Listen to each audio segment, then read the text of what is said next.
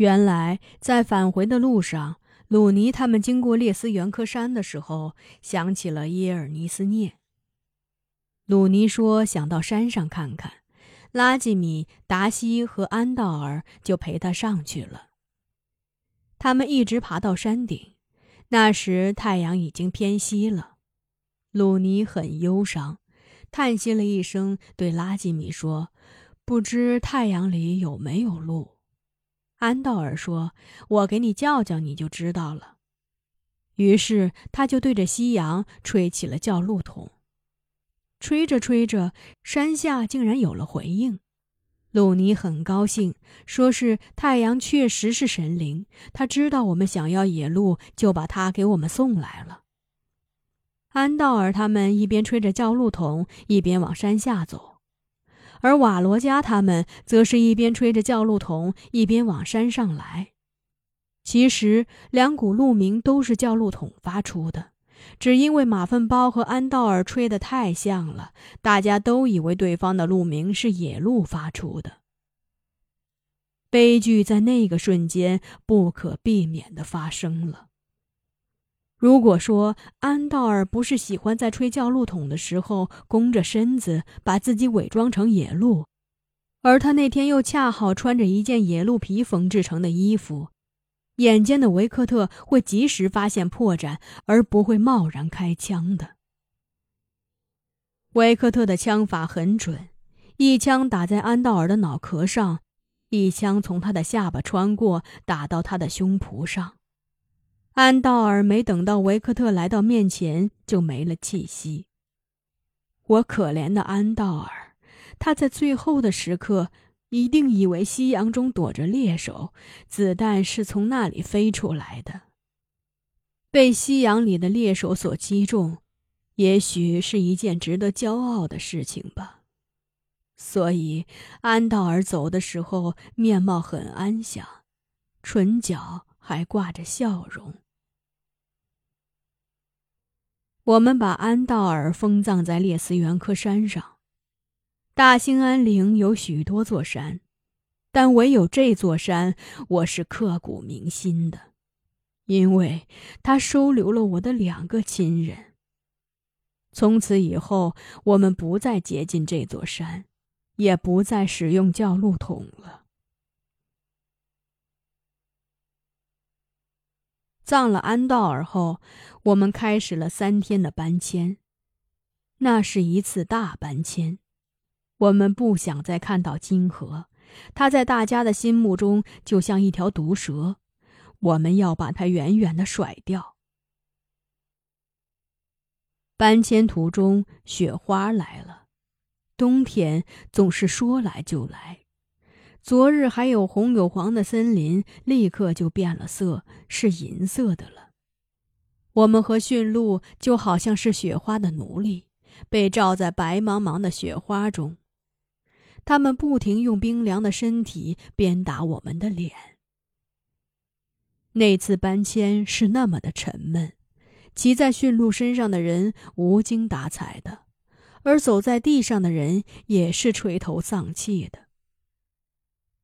拉吉米大约想冲淡这哀愁的气息，他取出木库帘吹了起来。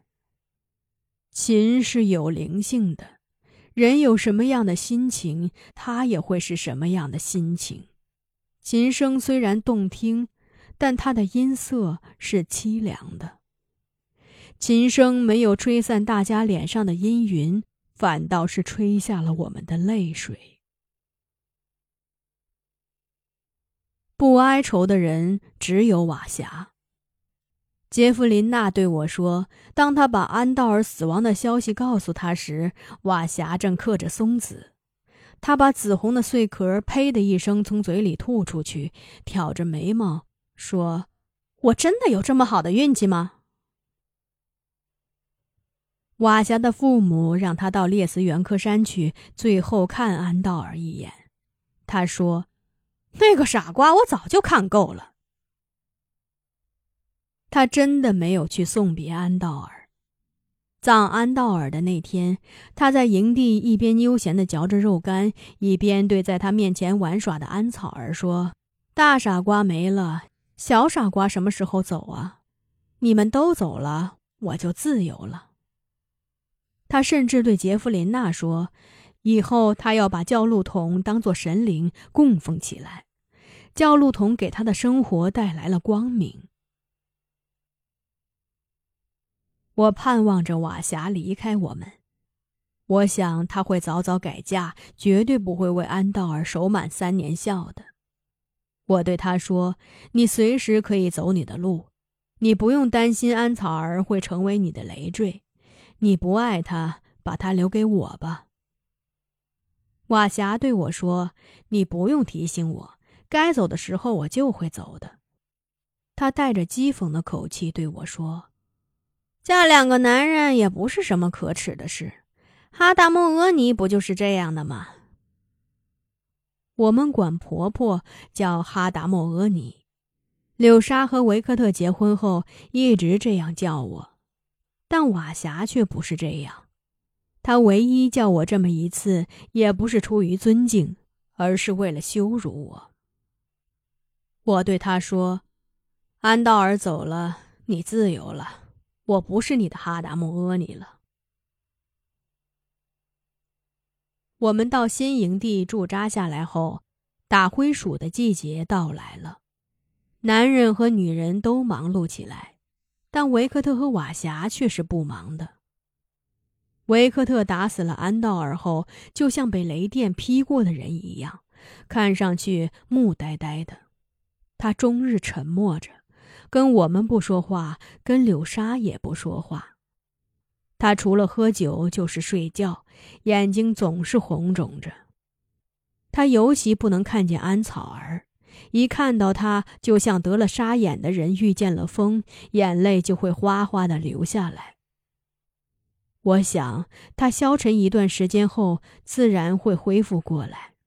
世界上没有哪一道伤口是永远不能愈合的。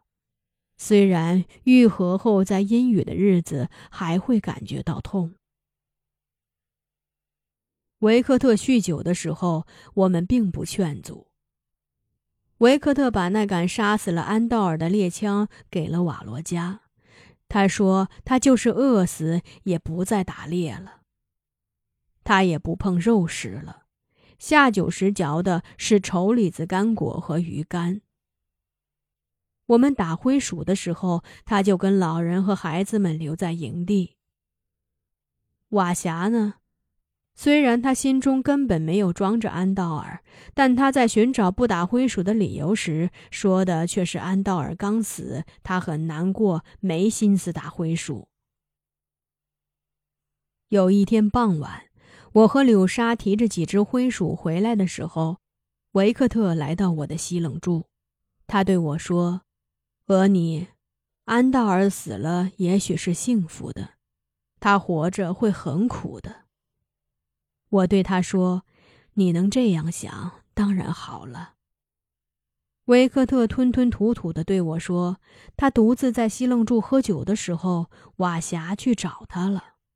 瓦霞见他醉了，就搂着他的脖子亲他，说想和他睡觉。”他推开了他，他竟然说：“你跟我睡过觉后，尝到了好滋味，就会忘了那个傻瓜。”他愤怒了，揪着瓦霞的头发说：“如果他再敢说安道尔是傻瓜，就割下他的舌头。”瓦霞骂他们兄弟是一对傻瓜，哭着跑了。